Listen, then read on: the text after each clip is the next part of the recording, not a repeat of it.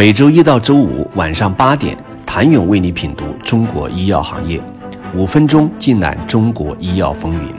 喜马拉雅的听众朋友们，你们好，我是医药经理人、出品人谭勇。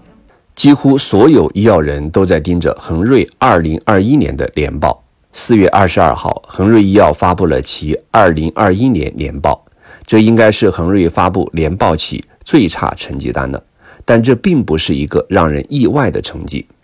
二零二一年，恒瑞实现营收二百五十九点零六亿元，同比下降百分之六点五九，归属于母公司所有者的净利润四十五点三零亿元，同比下降百分之二十八点四一。归属于公司股东的扣除非经常性损益的净利润四十二点零一亿元，同比下降百分之二十九点五三。鉴于恒瑞去年的前三季报业绩连续低于预期，基本面向下的时候又常常具有惯性，所以市场普遍对其第四季度的表现没有过高期待。事实上，去年四季度恒瑞营收仅为五十七点零六亿。环比减少超百分之十七。与此同时，恒瑞还公布了今年一季度的业绩。截至今年三月三十一号，恒瑞医药实现营收五十四点七九亿元，归属于上市公司股东的净利润十二点三七亿元，同比下降百分之十七点三五，也证明其恒瑞转型阵痛仍在持续。对于恒瑞来说，过去的一年确实是其二十年来遭遇的最为艰难的时刻。这一年，其收入占比百分之六十的仿制药在集采冲击下开始下滑，而公司在第一个创新药收获期所上市的新药也已经度过最具弹性的爆发期，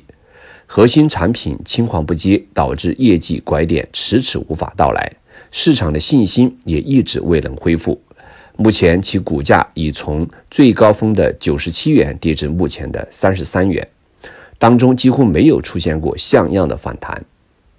二零二一年最后一天，恒瑞医药的达尔西利和恒格雷净获批上市，至此其创新药上市数量也达到十个。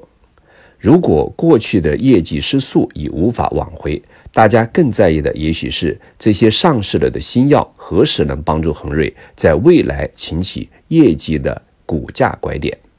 一位长期关注恒瑞的投资机构人士对医药经理人表示：“恒瑞用十年时间布局创新药，如果二零一八年到二零一九年是他的第一个收获期，二零二三年到二零二四年将是第二个收获期。”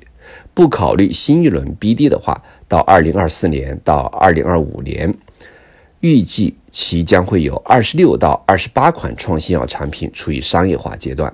届时，这些产品将支撑恒瑞的创新药销售占比提升至百分之七十，公司也将完成向创新转型的重要一步。预计恒瑞医药的业绩见底时间有可能发生在今年第三季度。因为第四、第五批集采和 PD-1 单抗收入的下滑，可能会对恒瑞去年三季度以来的一整年都造成压力，而到了今年三季度，相比去年的低基数增速压力也会有所减弱。虽然恒瑞业绩承压，但从中长期看，投资人仍对其发展抱有很强的信心。二零二一年年报里的恒瑞已经在试图逐渐褪去旧恒瑞的冲击。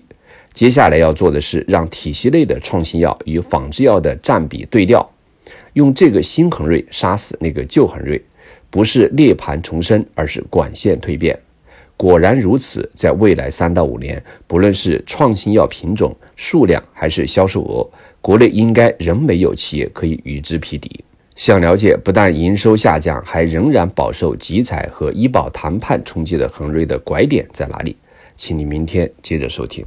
谢谢您的收听。想了解更多最新鲜的行业资讯、市场动态、政策分析，请扫描二维码或添加医药经理人微信公众号“医药经理人”——医药行业的新闻与资源中心。我是谭勇，明天见。